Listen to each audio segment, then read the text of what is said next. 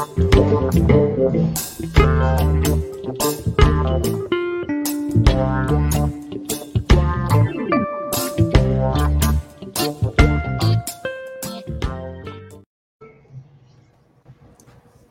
dia, professor, como vai? Bom dia, Tadeu, tudo bem? Bom dia, Douglas. Bom dia, professor Beluso. Professora, já gostaria de começar perguntando aqui é, sobre a situação do nosso país, né? E, e por conta também que da pandemia de Covid-19. A gente tem aqueles dados da Oxfam, né, mostrando que os bilionários aqui no Brasil acabaram enriquecendo nesse período, e por outro lado, um grande contingente de pessoas acabou entrando na extrema miséria e no desemprego. E tem uma pauta já de anos que vem se falando há muito tempo no Congresso, está previsto na nossa Constituição, que é a taxação de grandes fortunas é, que seria uma das formas aí para a gente começar a reverter esse quadro ou amenizar essa situação, né? Queria saber se o senhor está otimista em relação a essa discussão. O senhor acredita que agora a gente finalmente vai sair do papel isso? Olha, eu, em relação a essa questão tributária no Brasil, eu sou muito cauteloso, porque é, a última reforma tributária mais completa e é, bastante é, compatível com o momento que a gente estava vivendo, foi realizada em 1965 pelo governo militar. Foi uma reforma tributária mais ampla, mais completa, mais de acordo com a estrutura da economia daquele momento. Né?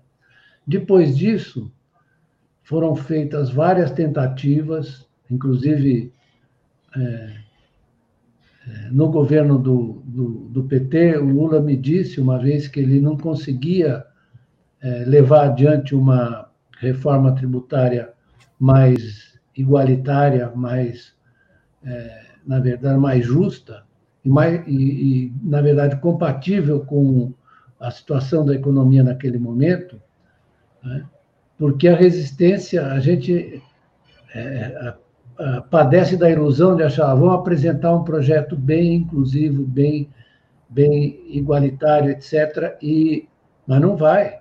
Você veja o seguinte, vamos ver o seguinte, na, na proposta de taxação de dividendos, né, os profissionais liberais que se organizam sob a forma de, de empresas né, e que se valem do simples para pagar os seus impostos, fizeram um movimento no Congresso para não pagar. Né?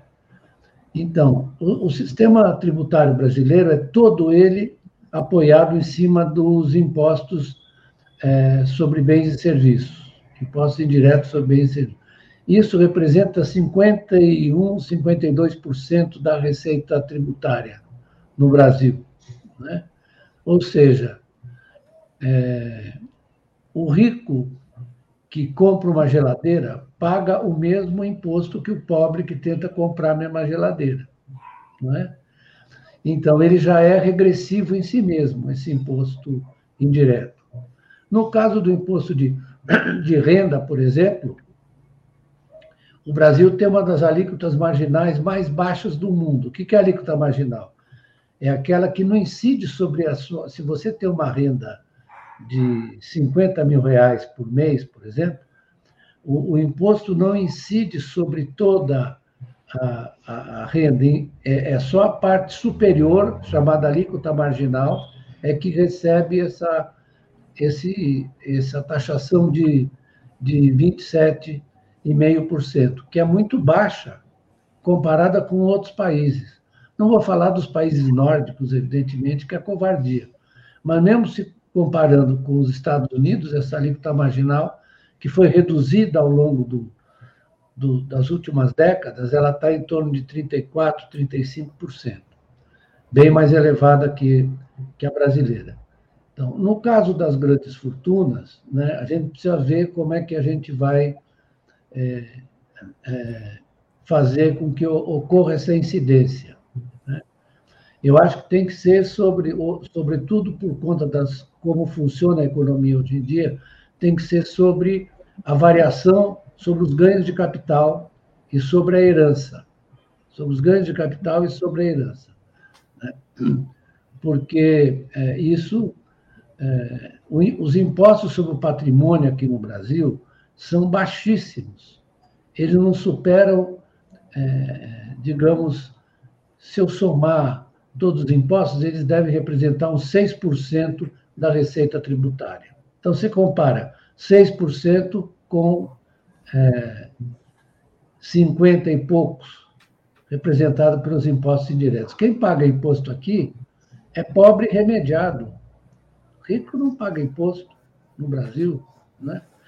Agora, nós temos que nos é, dar conta de que a resistência, estou vendo agora com essa história do, dos dividendos, a resistência vai ser muito grande. E eu já assisti várias tentativas de reforma tributária, e ainda nós temos o problema federativo dos estados, etc. É, é um, tem que ser uma discussão muito ampla e tem que ter paciência. Não adianta achar que você vai resolver isso do dia para a noite, porque é uma questão política, sobretudo, e de poder relativo das classes sociais. E o que nós observamos no Brasil, como você observou, os ricos ficaram mais ricos por causa das formas em que a riqueza é acumulada hoje em dia, né? sobretudo sobre a forma financeira. Né? Então, a, a, a discussão tem que ser muito intensa e muito paciente para a gente ir mudar realmente a estrutura tributária brasileira na direção que é desejável. Né? Professor, bom dia. É, bom dia. Mais uma vez aqui quero agradecer sua participação aqui no Manhã RBA Litoral e queria te fazer uma pergunta sobre a capacidade institucional do Estado numa eventual é, retomada, por exemplo, de um governo que queira né, intervir na pauta social, é, a capacidade institucional do Estado de fazer isso. Particularmente depois da emenda constitucional 95, e, claro, desde há muito tempo, da lei de responsabilidade fiscal. Você acha, professor, que numa hipótese de uma vitória do campo democrático é, o Estado teria capacidade de investir na pauta dos direitos sociais? Olha, é, você está colocando uma questão que é, é importantíssima, né? E eu brinco com meus amigos é, economistas que estão aqui do nosso lado, que eles padecem da ilusão de imaginar que basta você apresentar um, um programa econômico consistente e avançado que uh, o Estado vai ganhar capacidade de executá-lo. Porque é o seguinte, né? Eu disse isso também ao, ao nosso querido amigo Lula. É preciso você ter uma base parlamentar muito bem muito consistente para você poder governar num ambiente democrático, né? porque nós valorizamos esse a manutenção do ambiente democrático, até porque, digamos, é a melhor forma de você levar adiante as demandas populares. Né? É, bom, é, eu acho que o que está sendo demonstrado agora no mundo inteiro é que no Brasil é esse essa brisa, ou essa brisa não chegou ainda nos governantes que estão aí de turno, é, no mundo inteiro que está sendo demonstrado, na prática e na teoria, é que é preciso você dar mais capacidade de, eu não vou falar de intervenção, vou falar de coordenação do Estado à economia. Né? É, nós, vocês estavam, eu vi que vocês estavam conversando sobre o Biden, né? o Biden tem dois movimentos. Um deles é enfrentar a ascensão chinesa, né? e aí ele vai usar de todos os instrumentos que os Estados Unidos sempre usaram né? para manter a sua hegemonia, o seu poder. mas ao mesmo tempo internamente ele está fazendo uma política muito muito avançada de intervenção do Estado, né? porque ele tem que dar, ele tem que prestar contas à sociedade americana. Então as pessoas não se deram, não se deram, não tiveram oportunidade de avaliar corretamente qual é a profundidade da mudança na política econômica do Biden. Então, uma coisa, uma coisa, outra coisa outra coisa. A outra coisa é o enfrentamento da China e a tentativa, como vocês estavam dizendo, de enquadramento aqui da América Latina no espaço americano, né? no domínio americano. E, ao mesmo tempo, ele está realizando uma política interna muito muito avançada. Isso é verdade para a Europa também, que as pessoas não prestam muita atenção na Europa.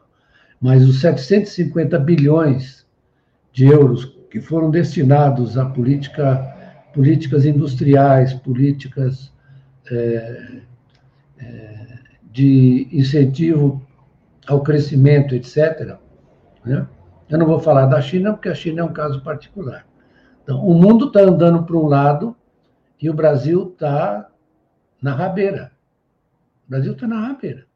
Né? Então, continua essa história. Veja bem, eles vão querer é, executar um programa de privatização, privatizações. Né? É, isso pertence a uma concepção completamente atrasada das articulações institucionais que o capitalismo é, contemporâneo tem. Quando a gente fala da China, da relação Estado-setor privado, que é a mais avançada, nós esquecemos que nos Estados Unidos todo o avanço tecnológico foi promovido pelo investimento do Estado é, na, na, no, no setor espacial e militar. Isso aqui, na verdade, garantiu a expansão e o crescimento e a, o surgimento de novas tecnologias. Você pega esse negócio aqui, isso aí é fruto dessa pesquisa garantida pelo Estado. E aí o que, fica, o que é divulgado é o seguinte: ah, mas isso aí foram os, os Steve Jobs da vida. Não, eles só pegaram o final. O, a, base, a pesquisa básica foi garantida pelo Estado junto às universidades. Então, quero dizer que essa questão é, da forma como o Estado vai reagir, porque o Brasil, na verdade, está numa situação deplorável do ponto de vista econômico. Deplorável quer dizer o seguinte: nós tínhamos em 1980, começo dos 80, uma participação da indústria de transformação de 35% do PIB. Hoje ela é 11%. Mas não é só que nós perdemos setores inteiros. O Brasil tinha a estrutura industrial mais avançada entre os países em desenvolvimento. Era a cúspide da construção industrial nos anos até os anos 80. Depois disso foi um declínio continuado, agravado pelas políticas de abertura econômica, sem prestar atenção no, no que significa isso exatamente. Você tem que abrir para promover suas exportações e não para permitir importações predatórias aqui dentro, que acabaram destruindo a economia, com valorização cambial, etc, etc. Então, nós estamos numa situação muito delicada. Por quê? Porque a reconstituição, viu, Douglas? Na minha opinião, não é só um problema de você é, é, preencher as lacunas deixadas pela industrialização passada mas é que você tem que é, pensar em como colocar os novos setores que surgiram ao longo desses anos do nosso declínio. Então, por exemplo, você vai fazer um, o Estado vai fazer um projeto de, de reindustrialização, digamos, está na cara, está no programa do Biden, está no programa europeu, você tem que privilegiar a pesquisa tecnológica, é, pesquisa é, científica e tecnológica. Você tem que, é, por exemplo, qual é a briga hoje dos Estados Unidos com, com a China? É na questão dos semicondutores. Por quê? Porque nós não estamos falando, nós estamos falando de indústria hoje, nós não estamos falando da mesma coisa que o passado. Indústria hoje, na verdade, é o seguinte: é um é cada vez mais, é um modo de produzir. Então, se olhando o agronegócio brasileiro, nós podemos dizer que ele está industrializado. Ele está usando as técnicas mais avançadas de, de colheitadeiras, semeadeiras, etc. Tudo é um sistema controlado de, de forma digital. Assim como os serviços também. Nós estamos aqui né, numa prestação de serviços industrializada. Então, a indústria é uma forma de produzir, não é um conjunto de fábricas, é também um conjunto de fábricas, mas não é só isso.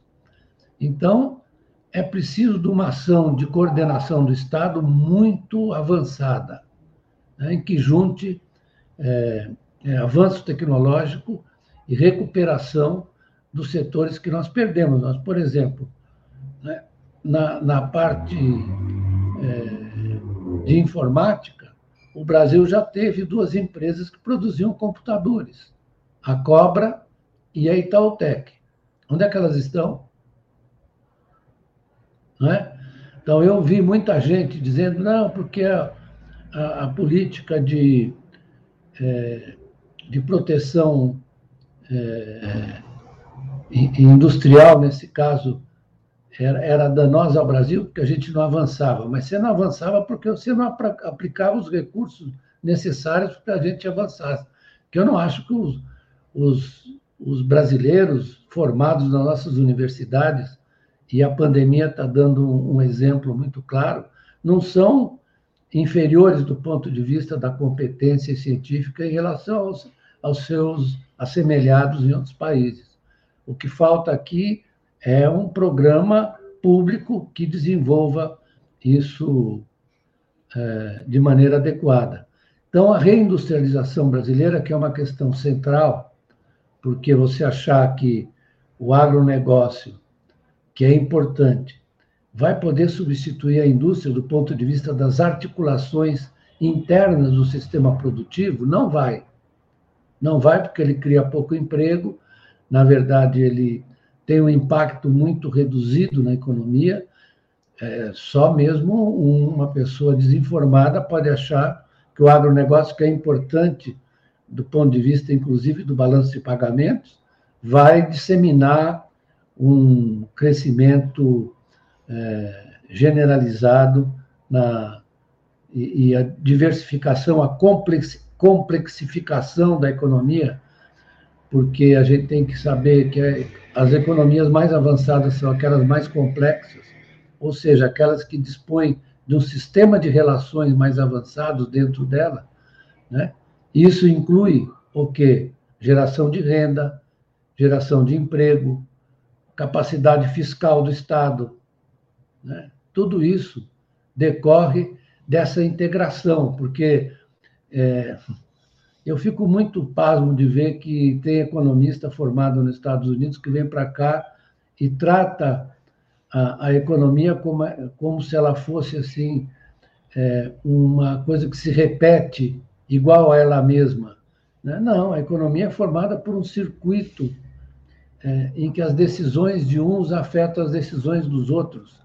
É, o gasto é, que é o que determina a formação da renda. Né? A renda não pré-existe ao gasto.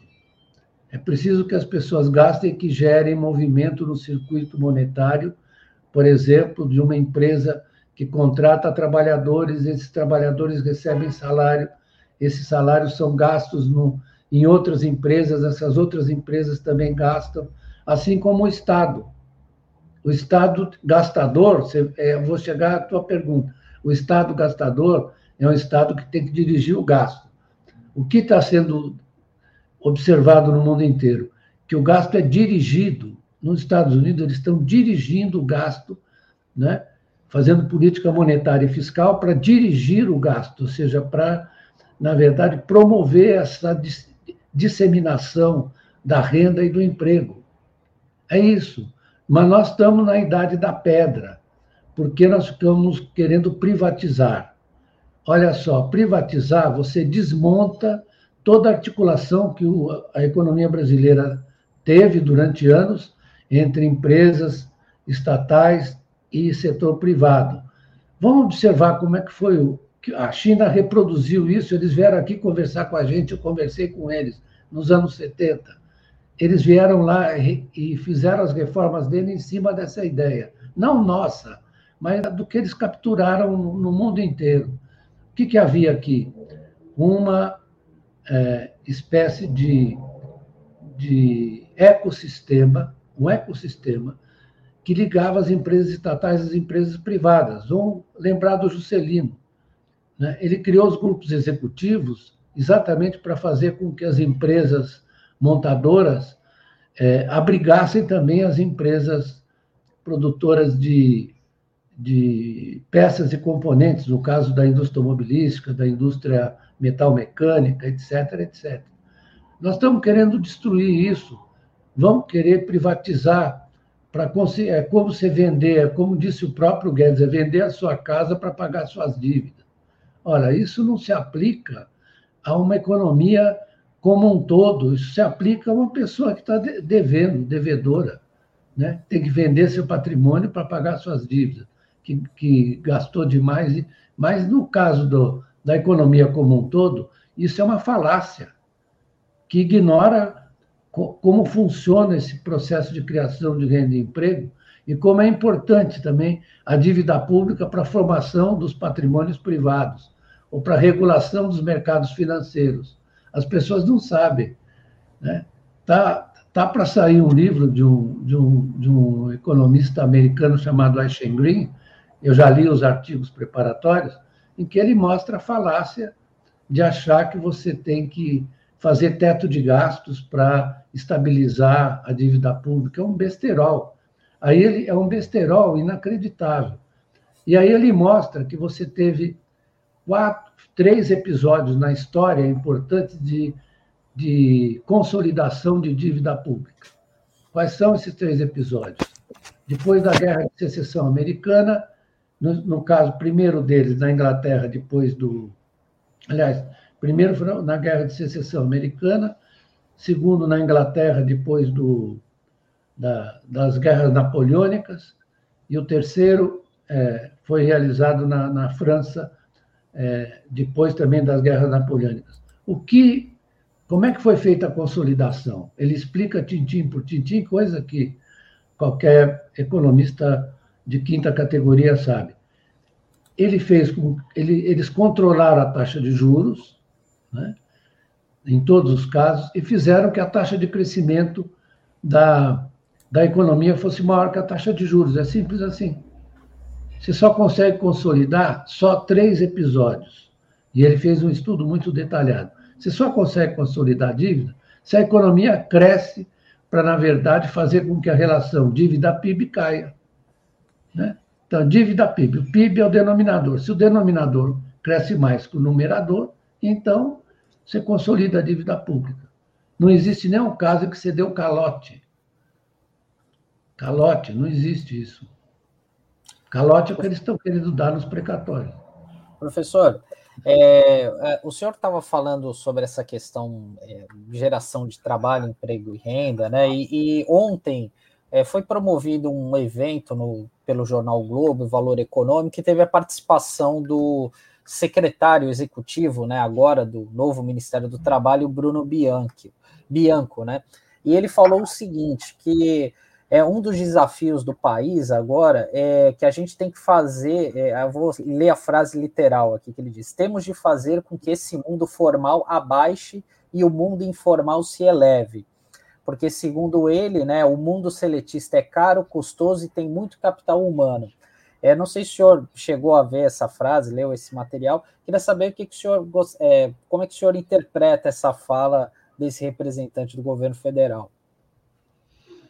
Bom, essa, essa frase, na verdade, ela exprime perfeitamente o que eles pensam sobre a, a, criação de empregos. Eles têm que, na verdade, você tem que, na verdade, extinguir o sistema de proteção social todo, deixar as pessoas entregues a elas mesmas, porque aí a concorrência no mercado resolve o problema. Isso é uma coisa inacreditável, porque no mundo inteiro você está discutindo essa questão das transformações dos mercados de trabalho. Ou seja, você está gerando, nos Estados Unidos, por exemplo, 40% dos empregos criados é, no, no período antes da pandemia eram informais, eram por tempo parcial. Ou seja, você está produzindo uma, é, uma dissolução do assalariamento, que foi a forma das relações de trabalho criadas desde do, os primórdios do capitalismo. E você está vivendo um outro sistema muito parecido com o que precedeu o, o surgimento do capitalismo industrial, que é o, o trabalho por peça ou trabalho por hora, que era típico do mercantilismo. Né? Era o chamado putting out system. Então, a, o avanço da industrialização, o avanço da luta social levou a redução do horário de trabalho de 14 para 8, 8 horas, a, o, o, a constituição de sistemas de proteção social, isso avançou sobretudo no segundo, na, no pós-segunda guerra mundial, né? porque antes disso também a situação dos trabalhadores era muito difícil, né? Você criou sistema de proteção social, avanço dos sindicatos, etc, etc tudo para dar maior segurança para o trabalhador. O que acontece é que o avanço tecnológico de, desse período recente, a robotização, a inteligência artificial, tudo isso, na verdade foram colocando na rua os trabalhadores que foram que viraram empreendedores de si mesmos. Né? É isso que ele falou, né? Eles vão virar empreendedores de si mesmos. Isso é uma velha teoria do capital humano, completamente de uma crueldade incrível, porque o que acontece é que esses trabalhadores, veja, eu tenho amigos e, a, e, a, e amigas que, na verdade, estão trabalhando no Uber. Eles mal conseguem tirar o dinheiro para sobreviver. Então, é isso que ele, que ele quer, esse maluco, esse sujeito, é um, é, é um caso de hospício. Ele não está vendo que a dissolução das relações salariais vai obrigar. Veja o que está sendo discutido agora na Inglaterra. Né? O biógrafo do Keynes, chamado Roberto Skidels, que escreveu, ele é Lord, ele é da Câmara dos Lords, ele diz: olha, nós temos que criar aqui um sistema de, de emprego patrocinado pelo Estado para sustentar essas pessoas que não vão ser absorvidas pelo sistema privado é, na forma que ele está constituído. Isso está na cara. Está na cara que, na verdade, o avanço tecnológico e, e produtivo vai ser incompatível com os, o, o emprego formal. Agora, você legalizar isso e, e, e, transformar isso num projeto, isso é uma coisa de, de louco.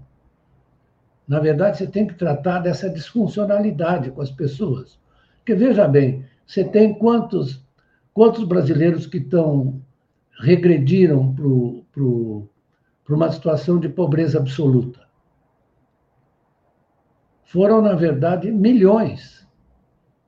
Milhões, pelos cálculos das Nações Unidas. Então, do que, que esse cara está falando?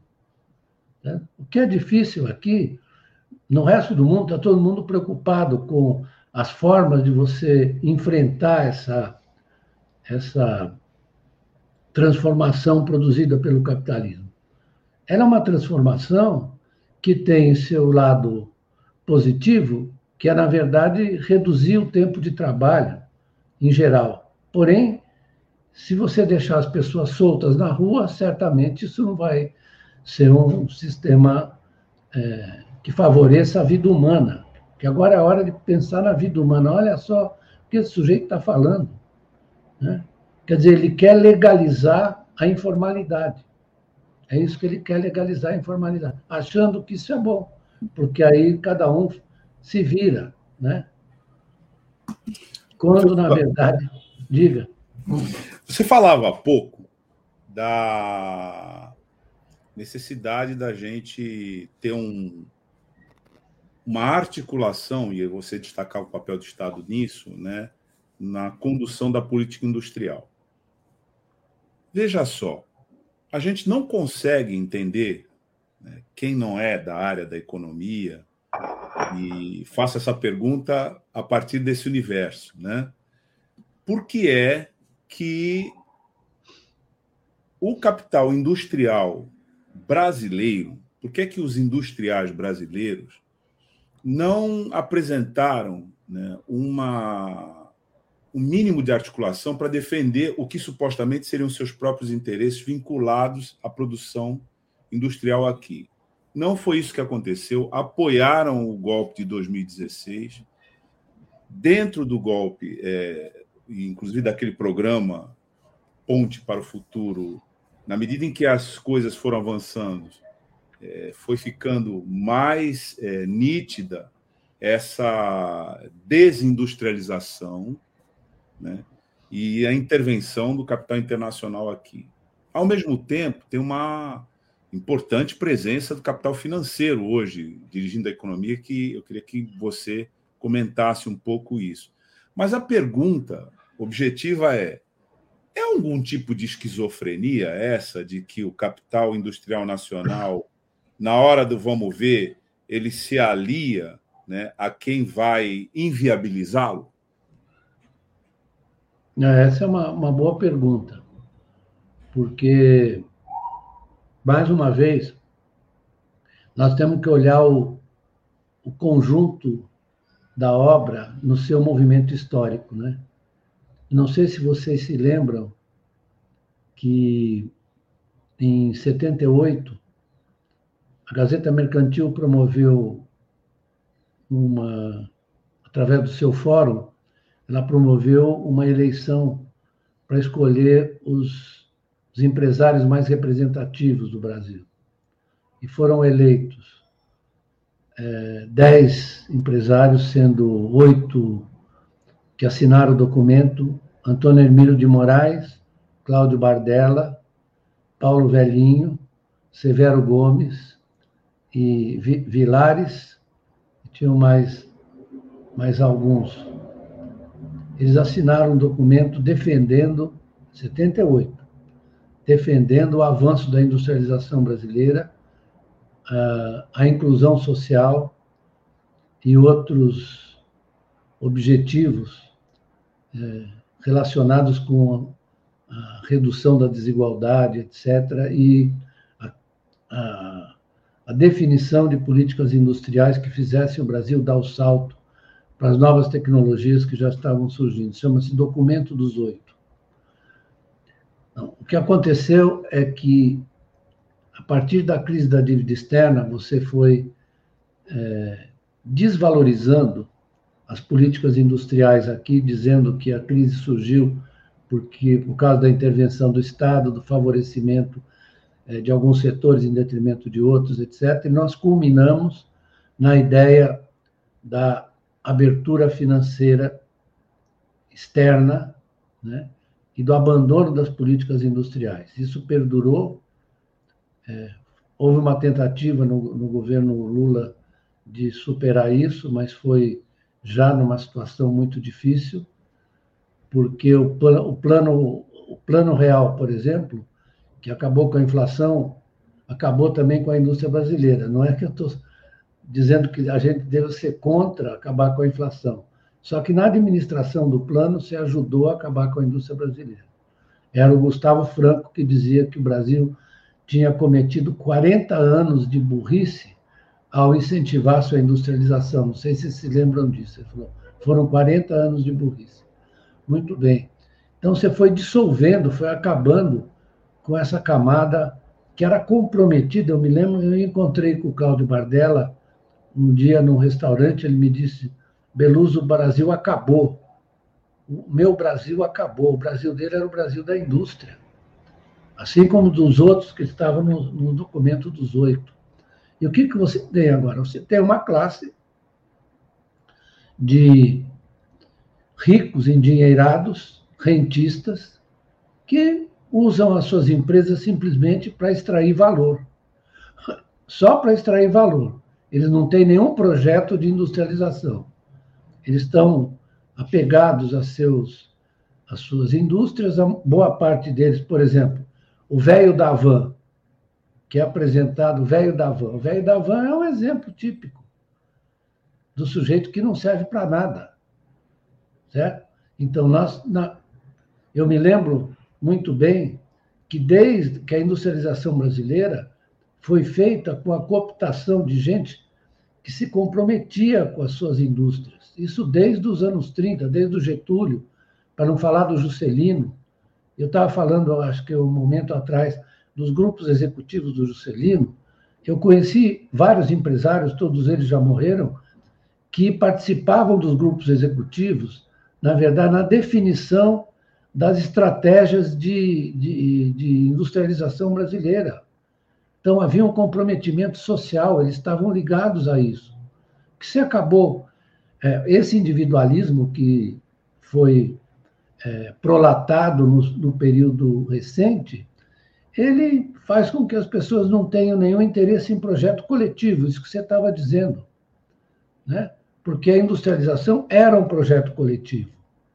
Né? Eu me lembro muito bem dos anos 50, você deve lembrar, dos anos 50, 60.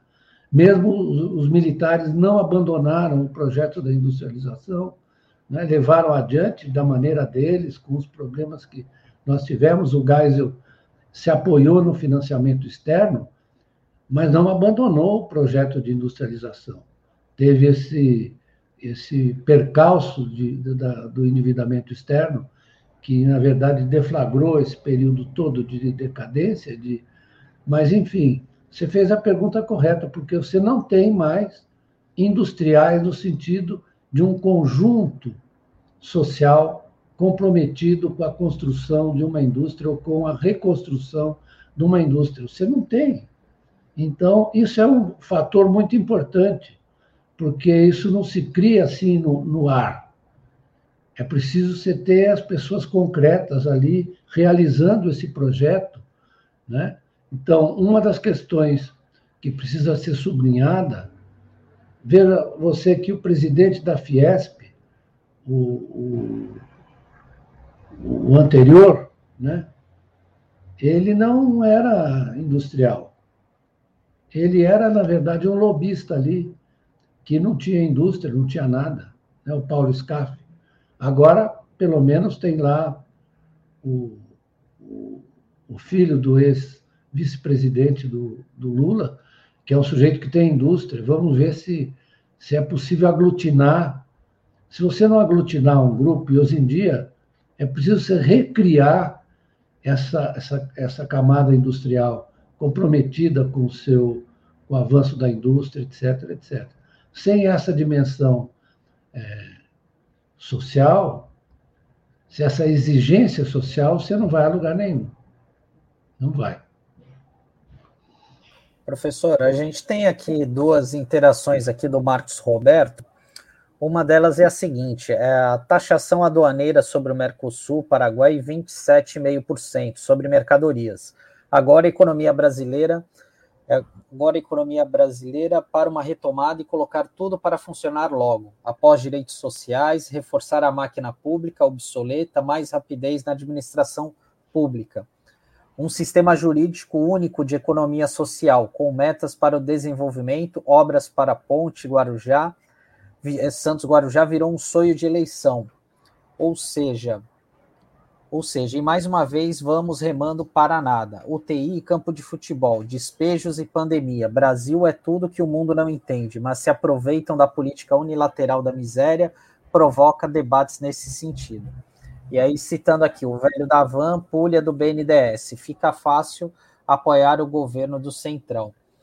E e, professor, queria aproveitar aqui já para o senhor fazer as considerações finais é, sobre, a, sobre a sua participação aqui no programa, né? E o senhor deu elementos muito importantes aqui é, para essa falsa dicotomia que existe entre Estado e economia, né?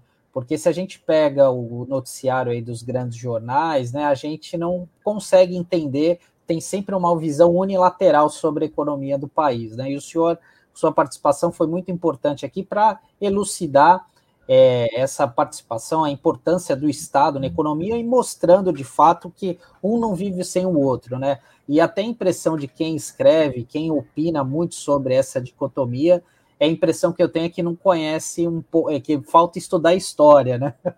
Sem dúvida, então, esse é que é o problema, viu? Porque o Estado é... e o mercado surgiram juntos. Um a partir do outro e vice-versa. Isso desde o mercantilismo. Né?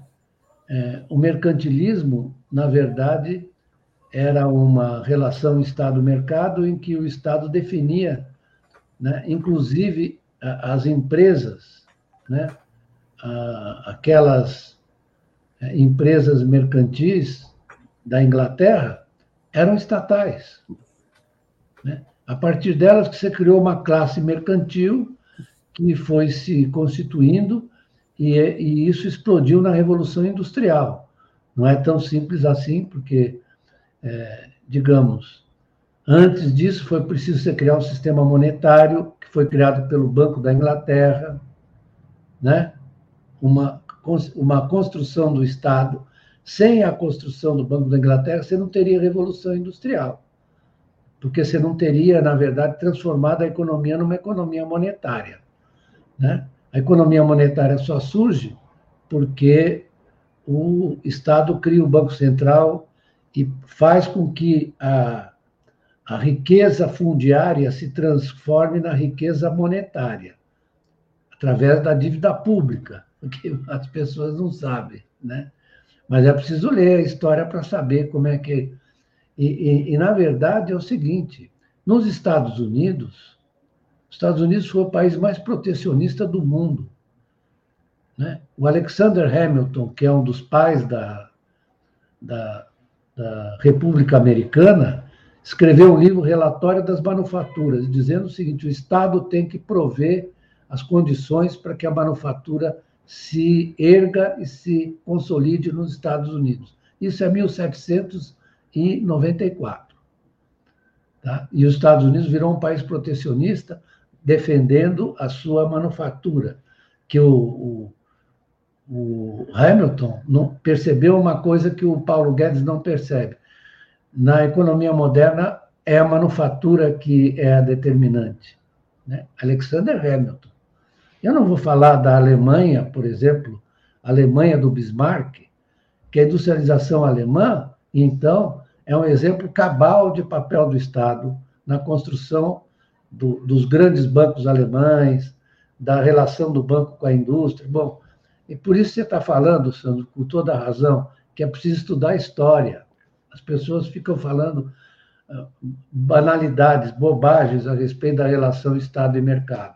É isso aí, professor. Agradeço demais a sua participação, os seus comentários aqui, suas informações e esperamos revê-lo numa próxima oportunidade. Se Deus quiser. Muito obrigado. Um abraço. Obrigado, professor Beluso. Um abraço.